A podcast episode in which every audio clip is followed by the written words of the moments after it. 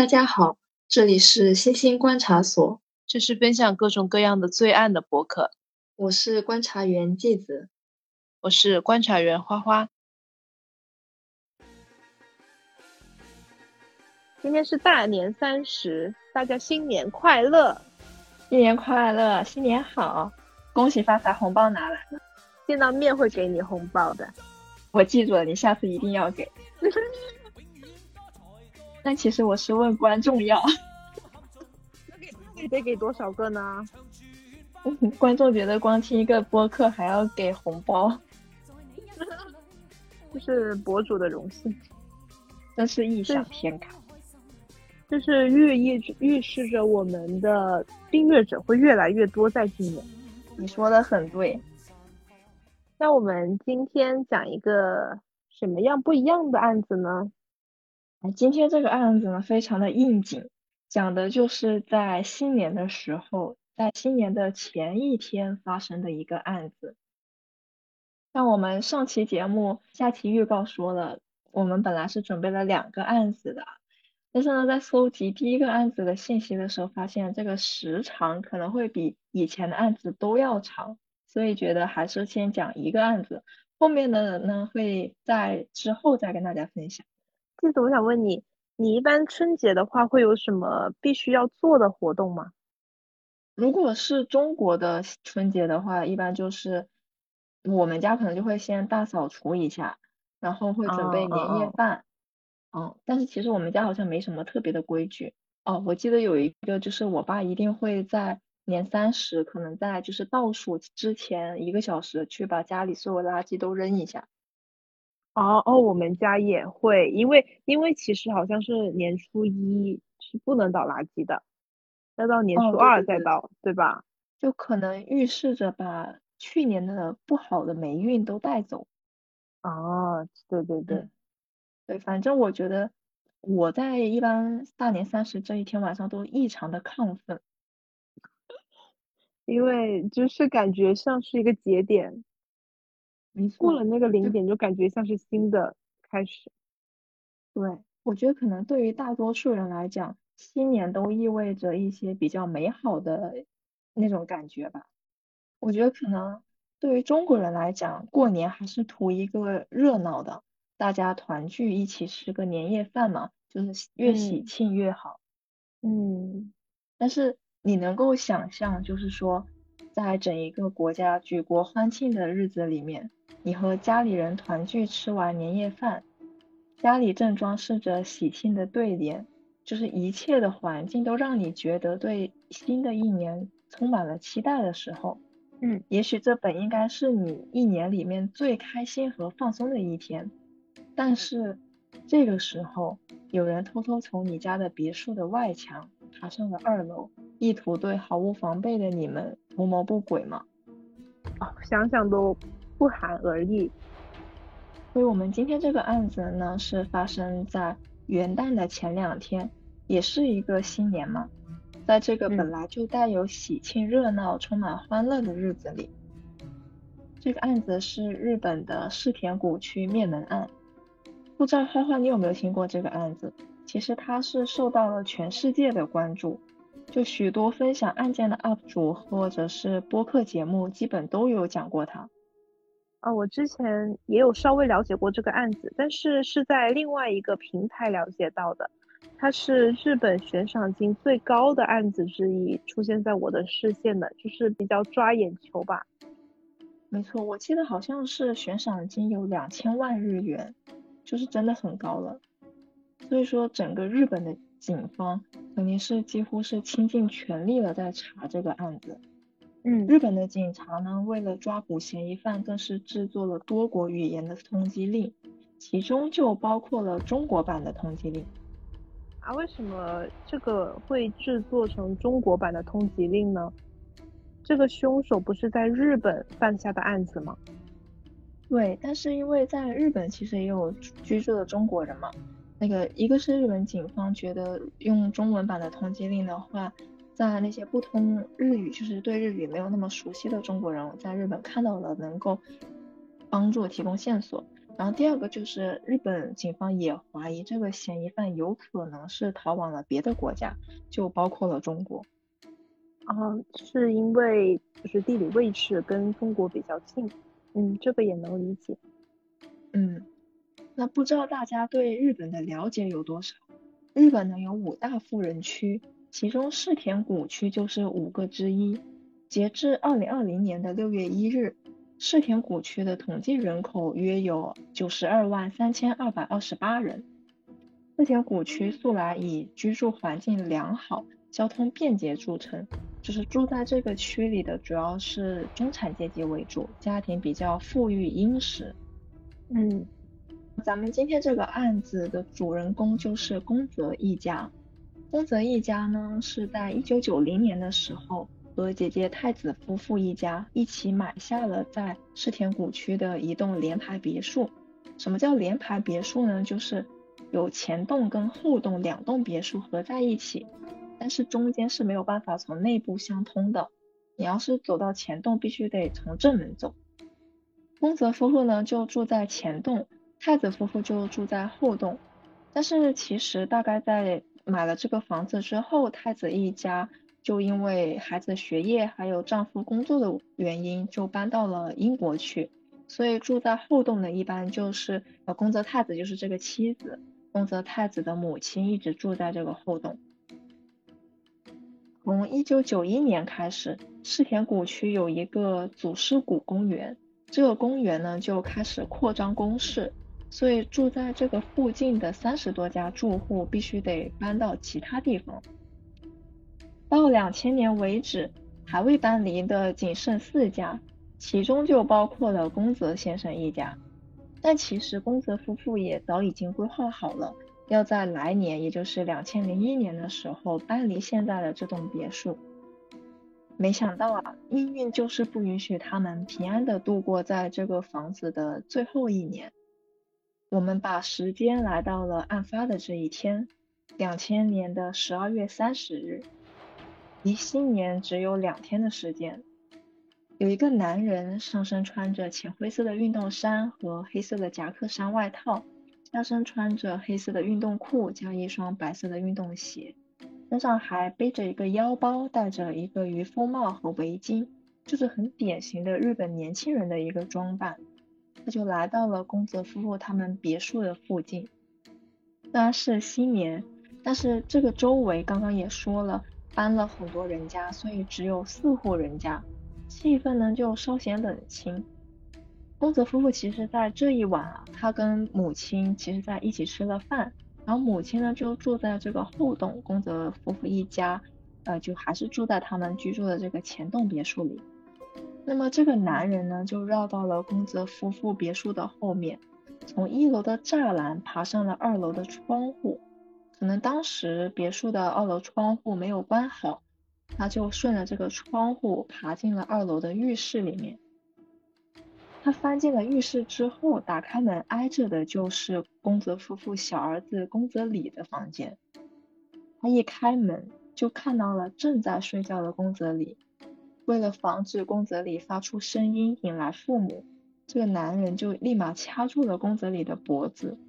你知道成年男人力气是非常大的，这个巨大的力气就让宫泽里不断的感受着缺氧的痛苦，同时内部血管因为受到压力导致破裂，所以血液就从口鼻眼睛处渗出来了。最后啊，宫泽里是以面朝下的姿势，上半身是在床的边缘，然后下半身是挂在地上的。旁边还有散落的被子。到今年，也就是两千年的时候，宫泽里年仅六岁。但是在这个过程中，宫泽里挣扎的声音还是引来了在一楼的宫泽先生宫泽干男，也就是他父亲的关注。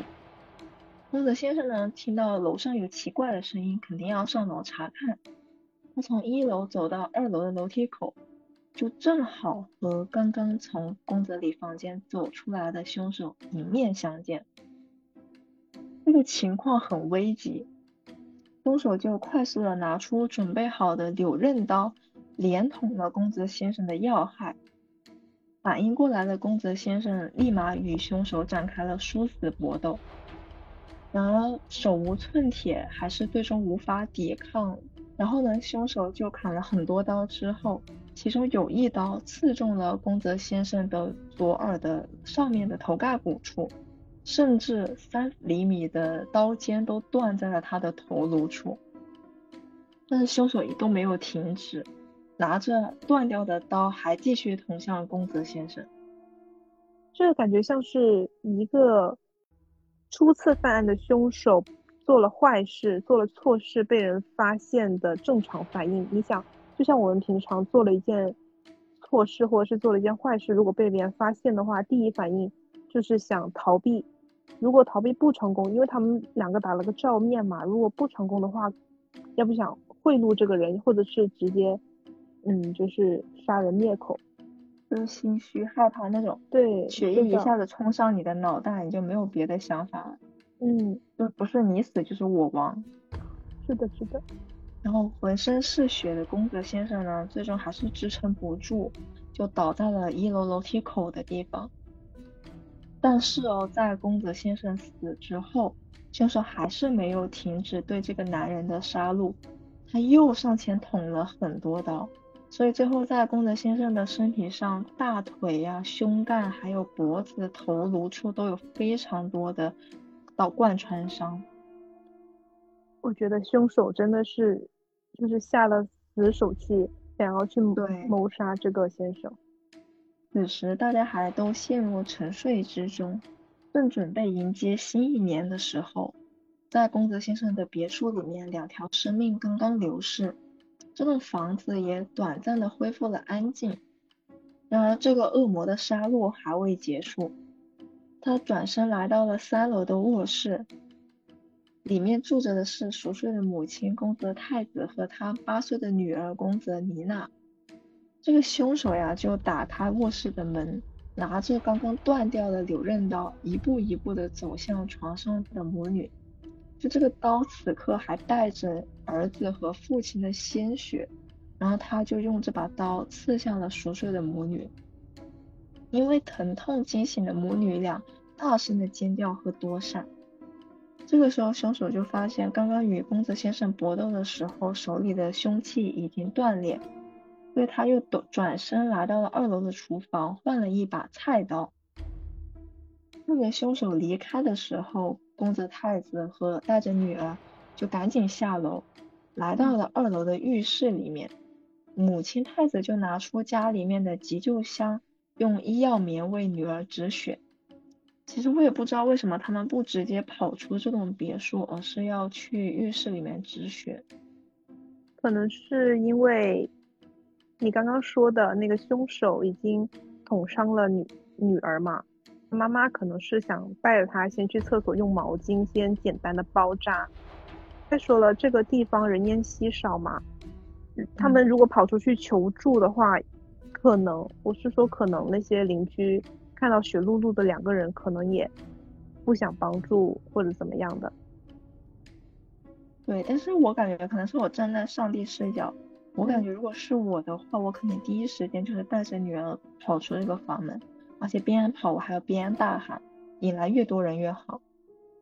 可是这里的人口密集度这么低，小孩子的疼痛，不知道你知不知道小孩子的那个。疼痛感觉是比大人要更敏感一些的，可能他可能他女儿受的伤比较严重，是的，他还可能会跑不动，到时候两个人跑不动，还可能在路上被那个凶手疯砍，想一想都很害怕吧。但是其实他们住的这个别墅旁边是有邻居的，虽然只有四户，但是也是有邻居的。嗯，反正这个时候情况很危急。换好刀的凶手重新开始寻找母女二人，很快他就在二楼浴室里面发现了两个人，不知道是什么原因，似乎对于试图逃跑的两个人十分的生气，凶手用更加猛烈的刀还有拳头继续伤害着手无寸铁的两个人，尽管母亲试图用身体将女儿保护在身下，但是凶手还是无情的，这些刀还是落在了。八岁的女儿身上，在她的大腿啊、身上各个地方都有刀伤的痕迹。而母亲太子自己呢，也不断的承受着从后背、后脑而至的贯穿的刀。最后死的时候呀，母亲其实是四个人里面死的最惨的，她的面部已经全飞，颈部的动脉和气管全都被切开，整个头颅都已经到了头骨外露的地步。然后伤口的伤伤及心肺，甚至其他的地方都遍布着伤痕，所以你可以可想而知，这个凶手在进行着什么样的一个非常凶狠的行为。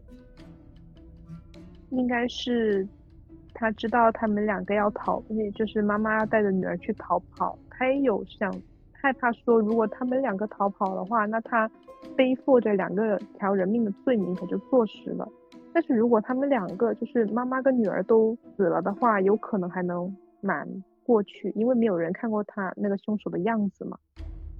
可是我觉得他做的那些暴行都已经超过了能够接受的一个度了。嗯。就是我觉得他所做的这些事情，已经像是他在他在报仇报复的感觉，他在发泄他的手段很残忍吗？对，就是对这个四个人。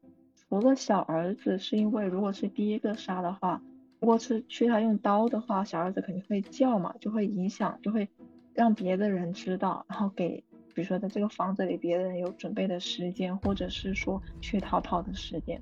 所以我觉得他从进这个房子一开始，他想的就可能是要去要这个房子所有人的命。如果是按照你这样说，他有预谋的杀人的话，他可能提前探测过地形，他知道爬上二楼的这个房间是小儿子的房间。因为你想，如果他一开始就跟爸爸打来照面的话，他爸爸可能会先拼尽全力跟这些这个凶手搏斗，而给其他三位家庭成员留出一些逃生的时间。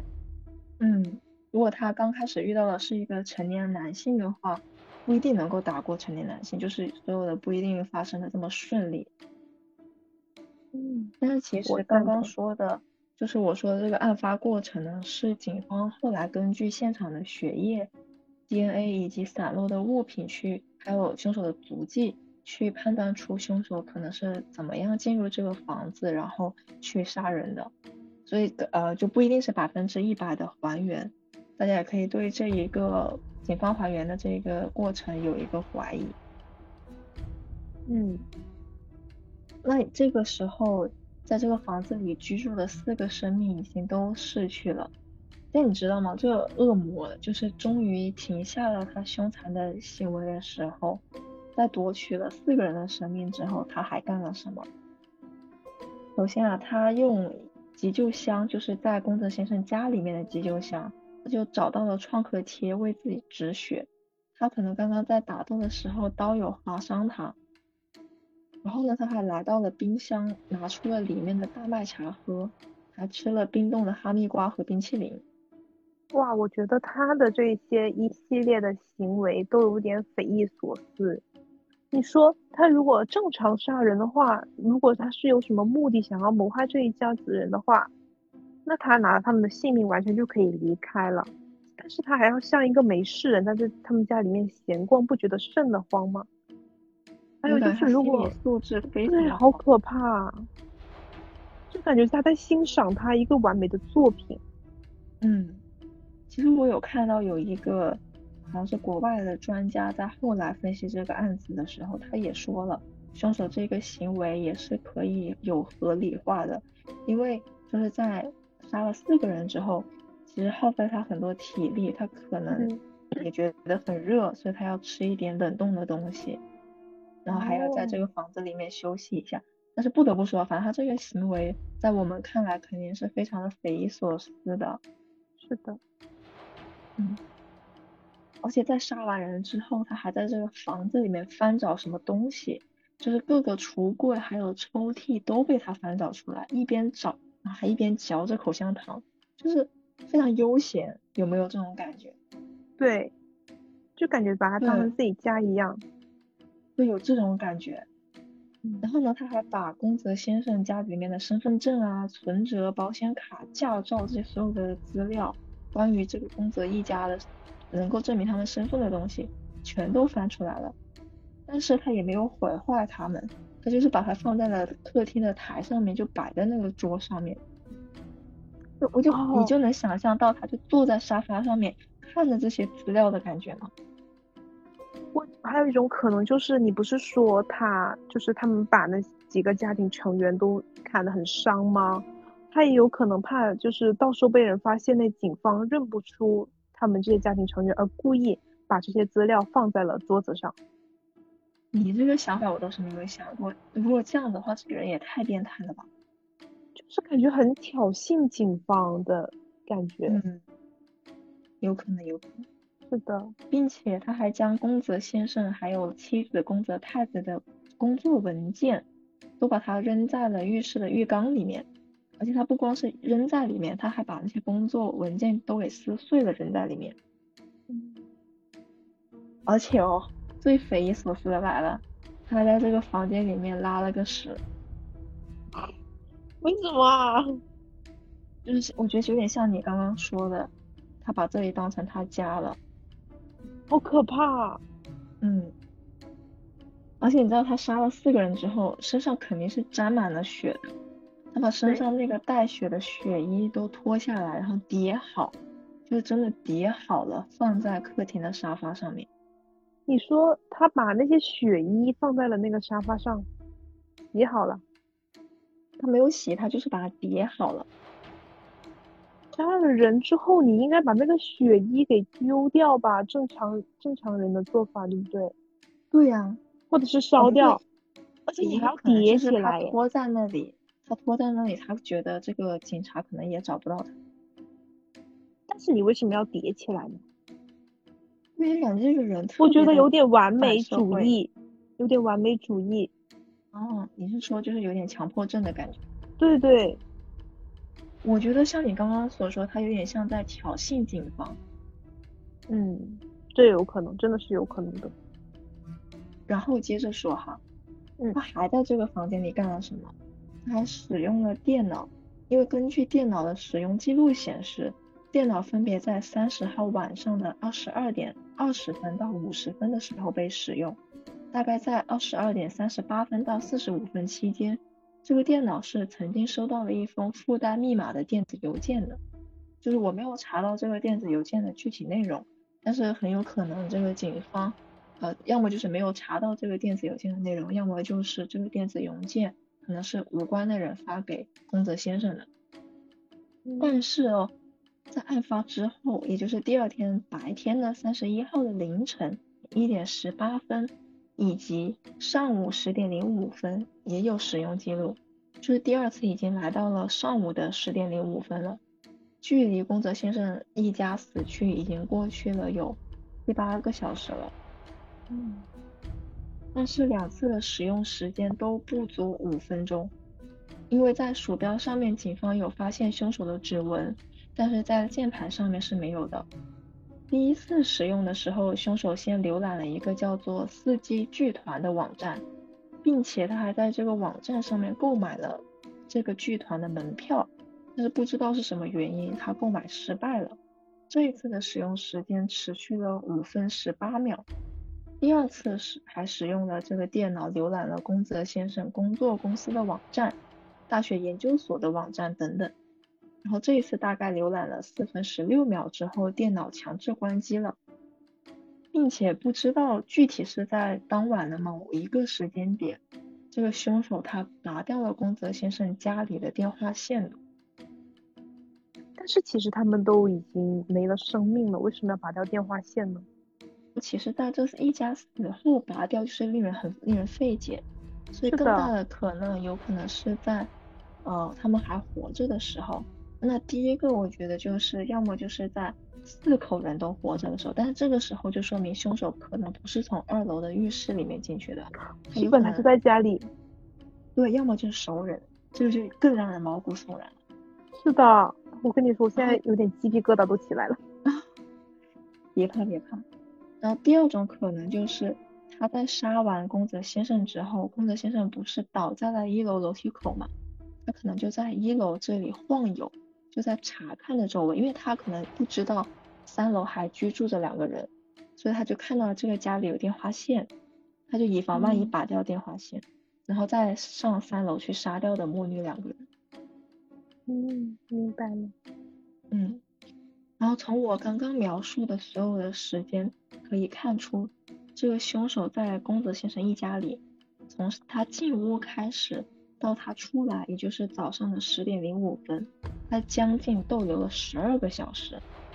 然后后来警方在调查的时候，因为他们也搜查了家里面剩余的东西，然后跟旁边居住的母亲问的时候，发现凶手可能是带走了家里的集邮年贺卡、一件运动服以及十五万的日元现金。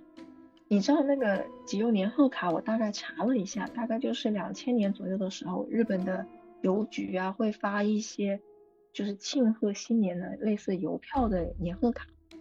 嗯，嗯，这个带走它有什么意义吗？我感觉这种东西不是满大街都有卖吗？他带走了其实挺多的，对，然后就是因为这十五万日元现金，警方呢就认为他可能是谋财。嗯，是的，那那你觉得他带走一件运动服是为了什么？这就很让人费解了。难道是什么嗯名牌运动服吗？不不不，你记得我刚刚说的，他把他的血衣脱下来叠哦好了放在对对沙发上吗？嗯嗯，对，所以他要穿一件衣服走。带血的衣服在路上走也会被人发现嘛？但是你你你不感觉你杀了人，然后你把那个你被杀的那个人，你不觉得怕他的鬼魂会附在自己身上吗？我觉得对于这个凶手来说，他肯定是不怕这些东西的。也对，他心理素质高嘛。这个这个年贺卡，你刚刚问为什么带走它？嗯嗯，因为警方也怀疑这个凶手是为财而来，所以我就去查了一下这个年贺卡的价值。我不太确定他带走的年贺卡价值多少，但是我去查了一下，在大概在九十年代的邮票，然后呢，中国的邮票在九十年代发行的邮票到现在的话，大概也就是几十块钱，就是不是那种价值收藏价值特别高的限量型的邮票啊。啊，一张其实值不了太多钱。那我觉得他当时带走的当年现正发行的年贺卡的话，估计也不会值很多钱。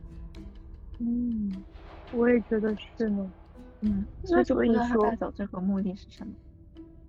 还是说那个贺卡对于有什么别的信息，而警方没有查出来的？也有可能吧，但是就我们就不得而知了嘛。嗯那宫泽先生这一晚上所遭遇的血腥暴力是在什么时候被发现的呢？是在当天三十一号早上的十点五十八分，住在隔壁的母亲就觉得奇怪，因为她事先跟这个宫泽太子说好了，第二天要把儿子还有女儿放到母亲家里，母亲会帮他带嘛。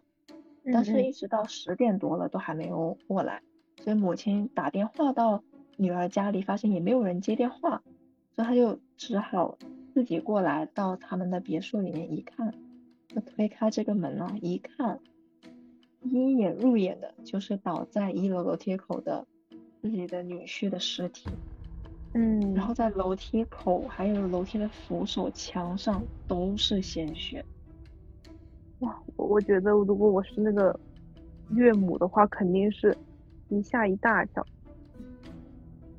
对他当时就以他是看完了四具尸体之后才打的报警电话，而且打报警电话的时候连话都说不清楚，就一边哭然后一边一边是在说的，你嗯。想一家四口全都被灭门，对呀、而且而且是在新年的时候，对，就是大家开开心心的过年，他有可能是给看看这个女儿啊布置家庭晚饭或是午餐怎么样了，看看家那个小外孙有没有换上新衣服，结果一打开门就是四具尸体，还有那么惨烈的场面。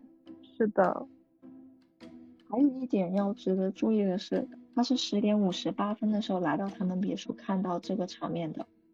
嗯然后你还记得我刚刚说了，在十点零五分的时候，电脑是有使用记录的。嗯，你发现了什么？没有发现什么，他十点零五分的时候还使用了电脑，然后十点五十八分的时候，母亲来到了这个别墅，嗯，就是可能跟这个凶手失之交臂吧。哦，就是在那个母他晚，如果凶手晚一点走，那个母亲早一点到，可能也会被灭口。对，就很恐怖，真的。后想的话非常恐怖。但有可能，是的，是的，就是感觉这就是命运。对。那我们来说一说宫泽先生一家的情况。丈夫宫泽干男呢，四十四岁，成立了一家多媒体制作公司。这个公司以动画编辑为主要业务，同时也会参加一些电视游戏节目的制作。宫泽先生平时有记账、记录日记的习惯，但是在日记本里，警方没有发现什么纠纷或者是奇怪的事情。妻子太子是开补习班的，他开补习班的地点就是在隔壁母亲居住的别墅一楼，他在那里会给小孩子上课。然后要跟大家说的是，其实刚刚也说了，就是所有以上比较细致的。真实发生的案发过程是警方根据现场的血迹、打斗痕迹、凶手留下的 DNA 足迹等等还原出来的作案过程，所以不一定是百分之一百真实的作案过程。以及刚刚我描述了凶手在这个房子里面杀人之后，还做了种种匪夷所思的东西，都不一定是按照顺序说的。就是只是根据现场的物证发现了凶手干了这些事情，吃了东西，上了厕所，还脱了衣服。嗯，但是这些信息不是都是警方提供给公众的吗？对，但是就是我说的那个顺序不一定是他干的那个顺序。然后他警方推测的作案过程呢，其实有很多公众都是有怀疑的，包括警方认为凶手可能是为财而来。嗯，这个案子的特殊性反而是因为遗留下来的痕迹过于的多，反而让人有点摸不清头脑。你有没有这种感觉？比如说雪衣，还有那个断了的刀，嗯，电脑的那个浏览记录。没错没错。那我来跟大家汇总一下警方所掌握的所有的线索。嗯，首先第一个。凶器有两把，都被放在厨房的台面上面。有一把是柳刃刀，刀顶部刀尖已经断裂。刚刚说了，断裂的三厘米的刀尖被发现在宫泽先生左耳头盖骨处，然后并且宫泽先生身上有很多伤痕，都是被断裂之后的刀造成的。警方认为哦，这一把柳刃刀是凶手携带而来的。另一把刀是西式菜刀，警方认为这把刀是宫泽先生家里面放在厨房里平时用的菜刀。两把凶器上面都是沾了血迹的，但是没有找到凶手的指纹。第二个，在一楼的警方还发现了一个黑色的正方形的手帕，上面没有血迹，但是很奇怪的是上上面有法式香水。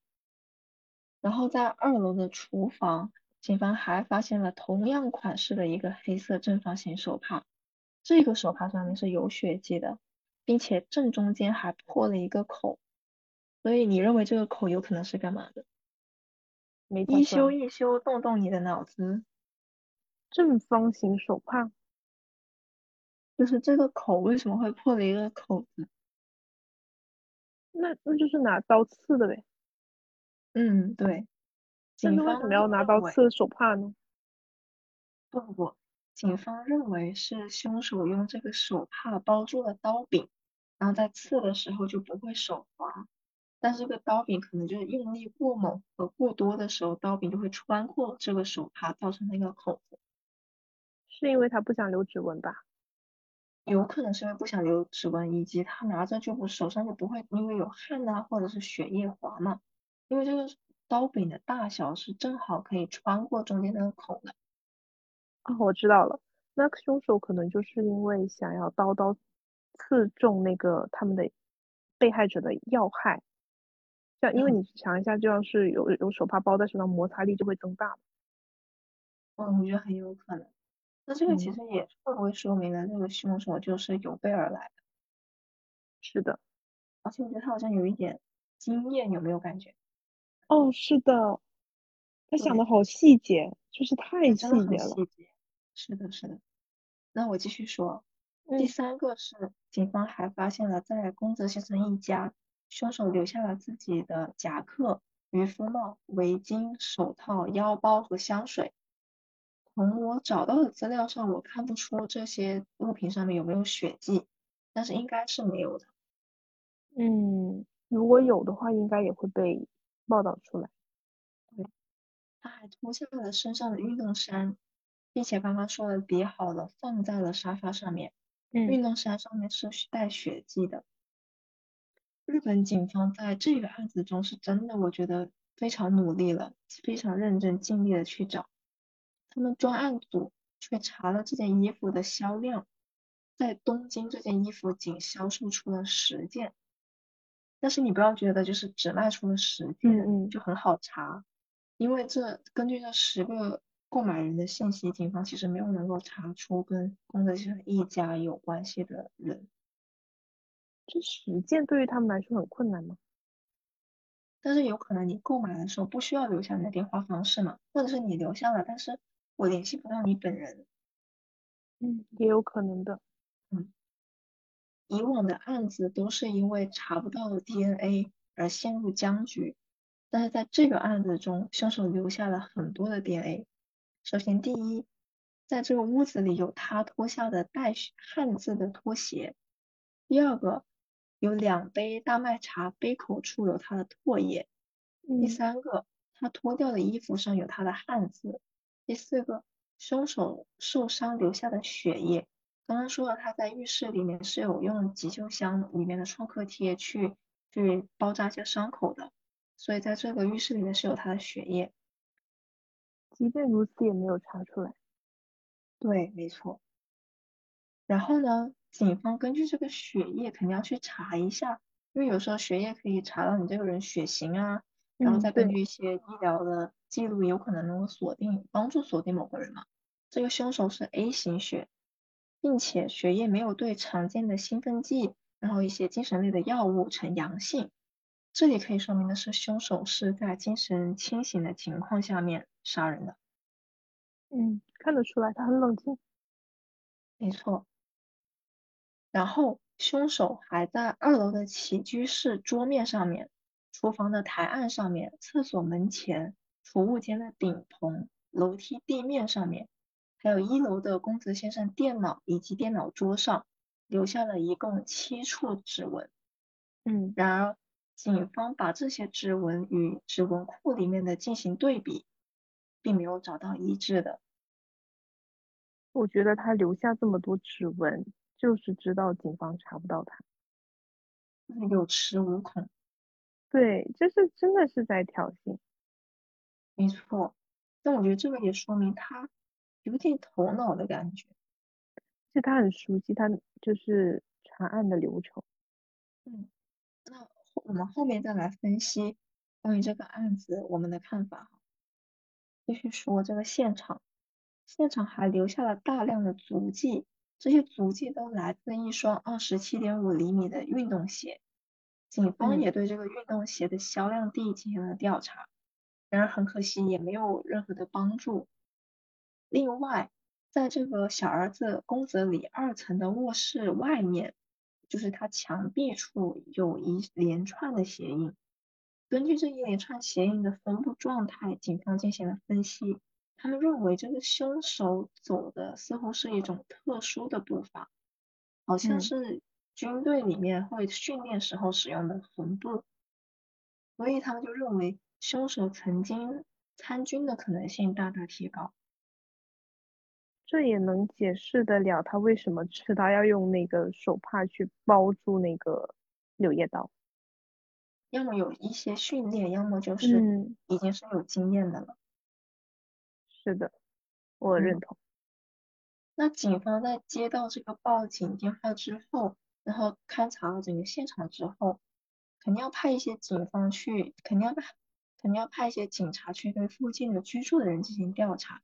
看一下嗯他们对于当晚的案发有没有一些听到一些信息，或者是看到一些信息。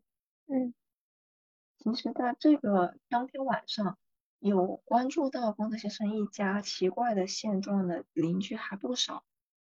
首先啊，有邻居就说，曾经在晚上的八点半左右，有听到宫泽房子对讲机通话装置传来了声音。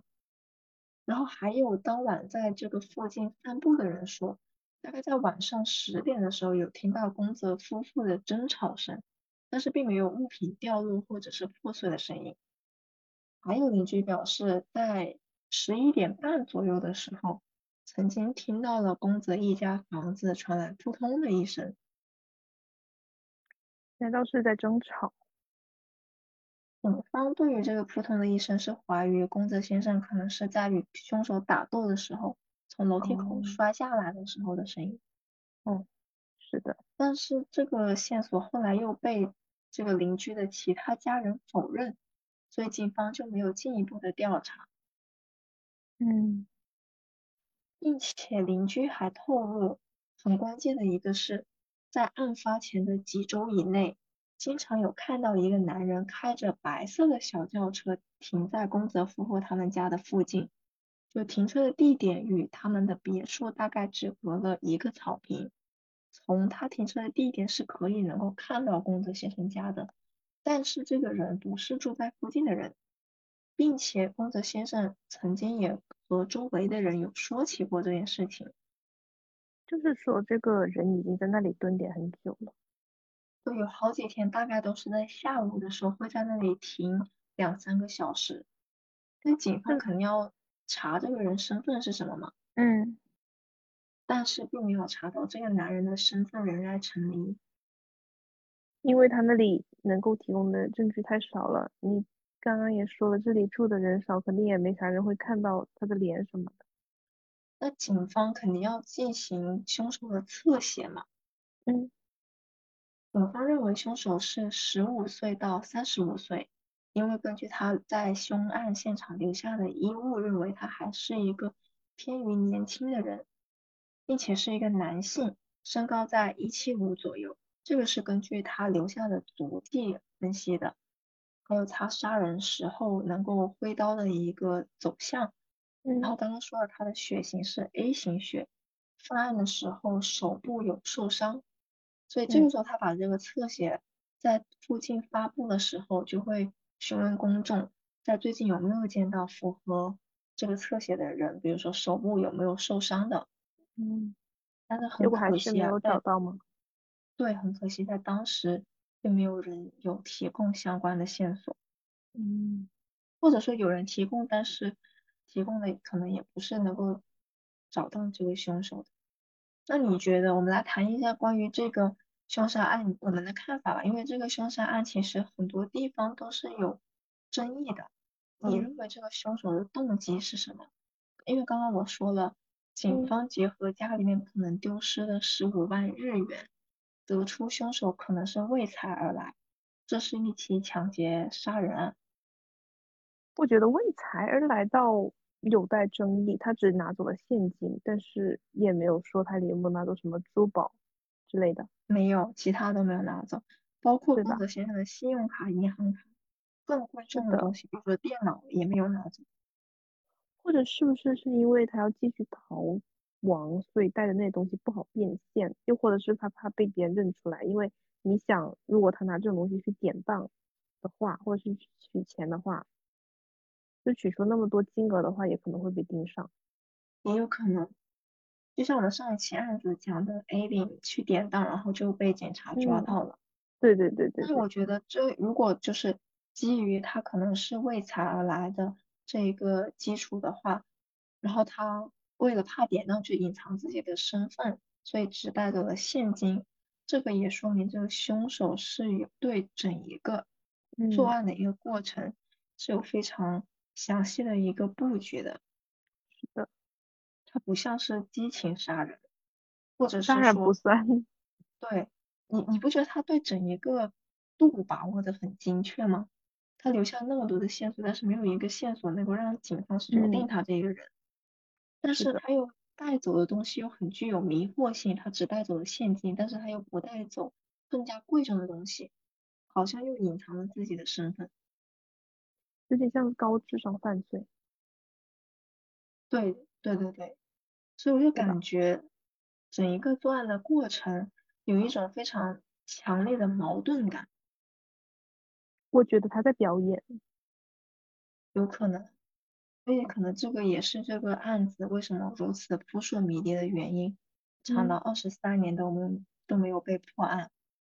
嗯首先，第一个，我刚刚为什么说会有矛盾感，是因为这个案发现场十分惨烈，手段也非常凶残，凶手留下了大量的物品，但是在整个作案过程和杀人之后，在家里停留了数十数十个小时之久。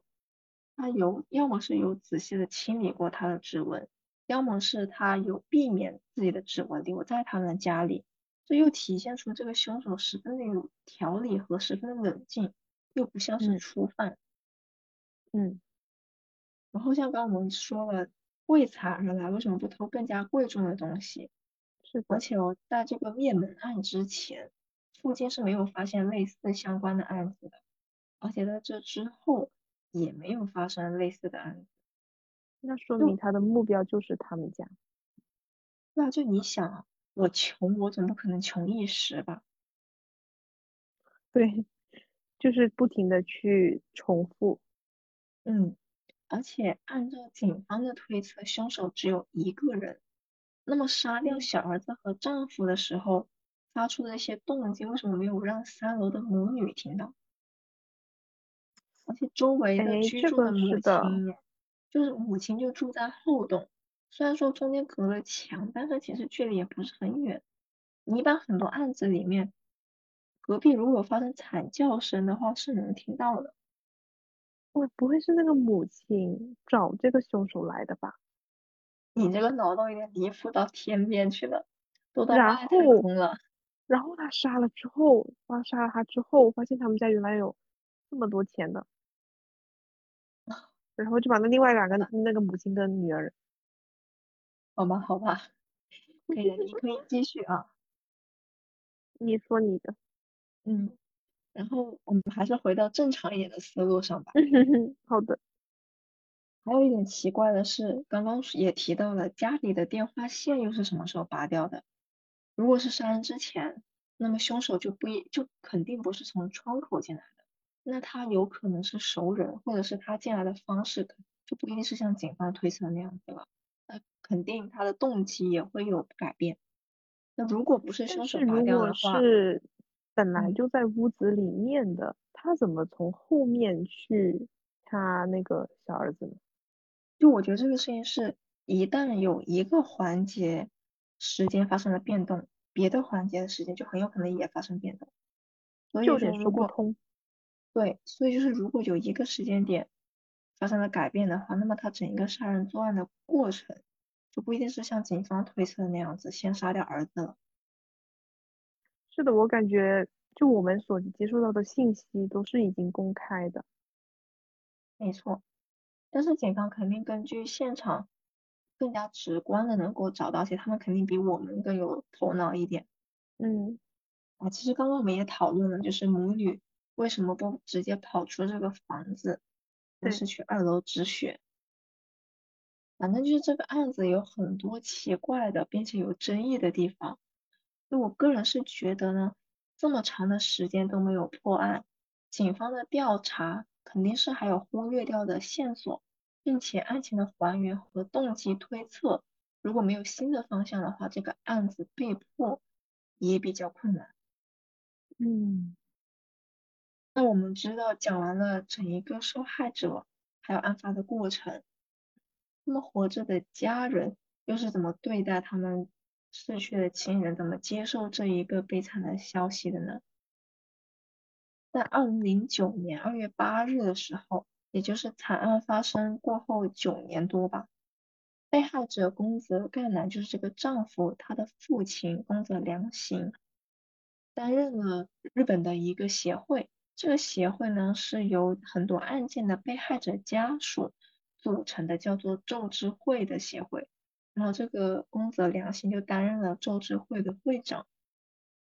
他们这个协会呢，可能就是为所有的相关，比如说像抢劫杀人案，所有相关的案件发生，他们这个协会在宫泽良行以及其他案件的受害者家属带领之下，提出了要在日本彻底废除杀人案件的公诉时效。在这个之前，像入室抢劫案这一些，由于过了很多年，证据可能会消散，然后可能会因为各种原因，比如说血液里面的某些成分会没有，然后呢，根据日本的法律，这些类似的案件会有一个公诉时效，过了这个公诉时效之后，警方是不能去起诉凶杀凶手的，哪怕是抓到了他。嗯，所以呢，宫泽良行。就一直努力的想要在有生之年为自己的孩子啊，还有自己孩子的一家去争取废除这个公诉时效。在他们的努力之下，二零一零年的三月份，日本的国会经过决议，废除因杀人、强盗导致的死刑的公诉时效。简而言之，就是在这个凶手有生之年，只要他被警察逮捕归案。他就必须面对日本刑法，我相信他到时候面对的肯定是非常高昂的代价。我觉得这才是对那些被害者给一个交代吧。这个的意义比找到真正的凶手来说价值更大，因为找到凶手对于这个家庭意义是巨大的，然后废除这个法律对于整个社会以及后续。还有类似的案子发生，更多的家庭还有日本社会都是会产生非常大的意义的。就我刚刚在别的地方有查到关于这些案子的其他细节，我想增加几点，就是我们刚刚不是在探讨他是出于什么目的而去犯了这下这个案子吗？现在有其余除了我们刚刚所探讨的其他两个说法，第一个呢就是说。就是他们那个公园，就是那个三十栋房子附近有一个公园，公园呢就有一群滑板爱好者，就是你讲滑板嘛，肯定是会出一些声音的，然后那些青年经常在那里玩滑板，他们发出的噪音就一直困扰着宫泽家，所以那个爸爸宫泽干夫就会跟玩滑板的那些人会发生冲突，有人推测这也是玩滑板的青年所。做的案子，第二个呢，我觉得会更贴近一些，但是又感觉带点宗教神秘色彩。嗯，你刚刚不是提到了黑手帕嘛，对吧？嗯，然后呢，然后有就有一个帖子，下面下面就是有人评论说，嗯，因为他儿子是那个小儿子啊，有先天性的语言障碍，所以他们两个夫妻会参加一些宗教团体的慈善活动。就是出席一些场合吧，就是这就说明他们会跟宗教有一些稳定的联系。然后有一种理论就是说，凶手在现场留下的黑色手帕中间挖了个洞，不是像我们刚刚说的一样为了保护他的手，或者是更加精准的刺中要害，而是在进行某种宗教仪式。嗯，我觉得这两个也不能说没有可能吧，但是可能是一些。旁门左道，类似这种，所以警方的调查估计也不会集中于这个。科学的尽头是玄学。对，因为这两个说法虽然乍一听感觉很有道理，然后也比较吸引人，但是细究的话，肯定比如说在这个宗教里面，这个社团里面，警方可能也没有发现任何奇怪的人，或者是说有嫌疑的人。还有就是，到底是不是有足够的动机去干这个事情，以这么惨烈的方式？而且，其实在这个房子里面，除了那个奇怪一点点的正方形的手帕，除了这个之外，其实没有太多的宗教色彩的东西。嗯，是的。但是不不排除有可能，比如说，呃，其实我个人在听到这个案子的时候，我是觉得很有可能是为仇而来。但我不敢确定为什么？为什么仇呢？嗯，具体的仇我不知道，因为我没有找到可以怀疑的人。但是因为这么残忍的手法，我觉得如果是为财而来的话，我觉得多少有点没必要。而且你还记不记得有一个男人观察他们家很久？嗯，你刚刚说我，觉得很有可能，如果是凶手的话，就是在这里蹲点，那就是关注这个房子里面的内部构造。你觉不觉得，如果是为财而来，就假如说凶手是这个男人，就哪怕不是这个男人的话，这个凶手一定要在当天晚上三十号这一天进来吗？他难道不可以蹲着这一家子出门的时间进来，或者是不在家的时候进来？也有可能是三十号了，所以他们都在家。就是出于如果说，比如说我如果专门是为财，我肯定是想要大事化小，小事化了，嗯而且我能够承担的法律风险和刑罚更少，我肯定是愿更愿意的嘛。就是说能不杀人我就不杀人，因为会有更重的刑罚。嗯那我肯定是要避免很多事情，比如说我要避免这一家子，所以我要进这个房子里去偷钱。而且如果有人在的话，我偷我能不能偷钱这个事情风险就更大。万一，我干不，过这一家子的人怎么办？我可能就拿不到钱。所以如果是为财而来的话，我又觉得这个人又像是没有头脑，但是体力很好，把四个人都杀掉的感觉。但是他为财而来，为什么不为什么不可以拿完钱之后就走呢？而是还要做这么多无谓的事情去搜他的有电脑记录？对呀、哎呀，反正就是这个案子真的是争议的地方非常多。嗯然后呢，在二十多年是，然后呢，在二十多年的时间里面，这个案子，警方呢是投入了大量的人力和物力去调查这个案子，警方也一直都没有放弃。呃，但是呢，在这么长的时间里面，这个案子几乎是没有任何进展的。但是哦，在一年多之前，二一年的时候，大概在下半年的时候吧。然后调查这个此案的警察终于有了新的线索。嗯这个警察呢，找到了一个曾经在世田谷经营烤肉店的一个老板。这个老板说，在案发前后，自己曾经邀请了一个 H 姓的男人。这个男性，就 H 姓的男性在自己店里打工，然后老板邀请了这个打工的 H 姓男性来自己家里喝酒。但是在这一天邀请了他之后不久，家里就发生了入室盗窃了。那这个入室盗窃就是在这个灭门案发生的后面不久。最重要的是，在二零零一年的时候，元旦的时候，就警察接到这个老板这个线索之后，继续调查嘛，他们就发现，在二零零一年元旦的时候，在烤肉店里有一个客人曾经目睹了这个打工的 H 姓男人手上缠着绷带。就是说他手伤了，跟你刚刚那个可以吻合。对，所以这一下子就好像是隔了二十一年，终于有了嫌疑犯。但是虽然说有了这一个新的线索，啊、查找这个男人的去向还是大海捞针，因为时间过得实在是太久了。然后这个烤肉店的老板其实已经失去了这个打工人的联系方式了，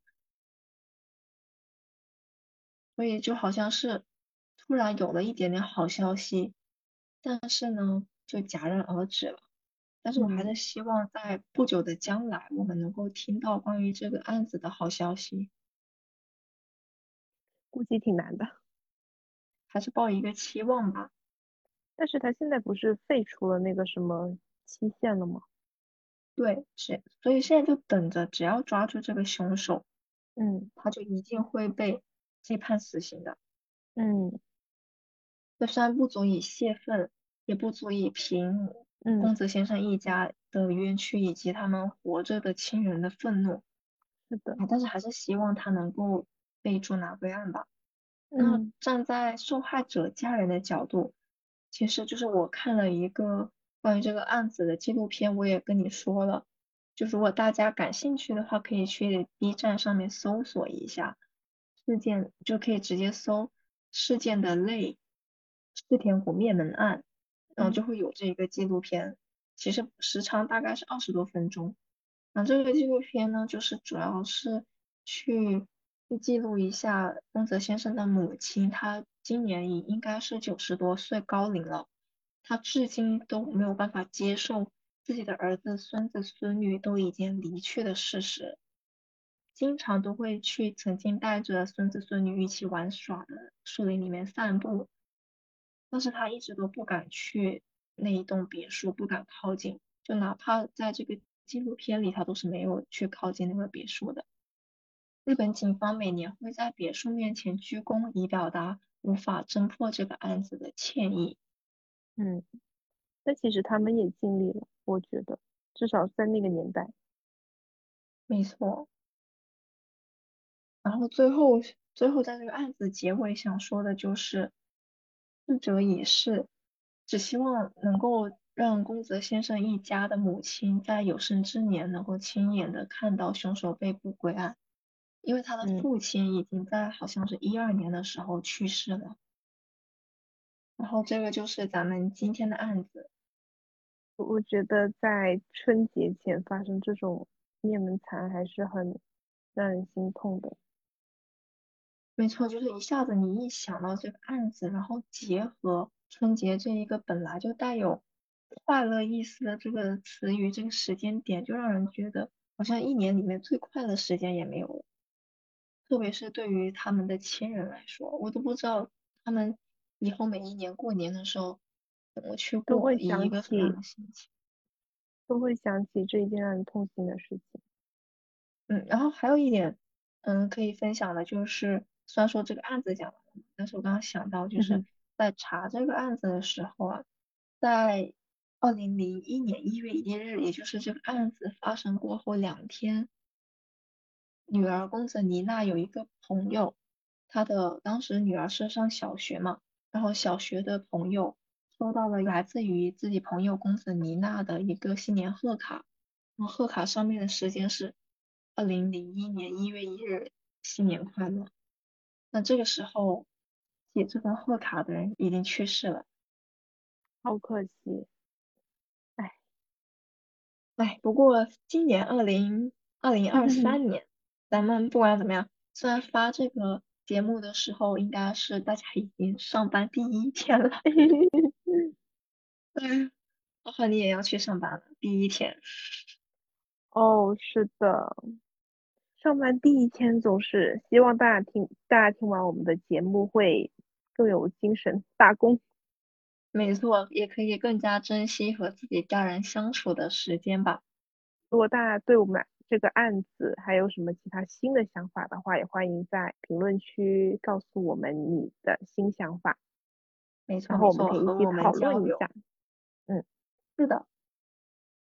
那咱们就下期再见。我这次就不做下期预告了，虽然我有准备 准备想讲的案子，但是我觉得我每次下期预告都不会按着下期预告讲。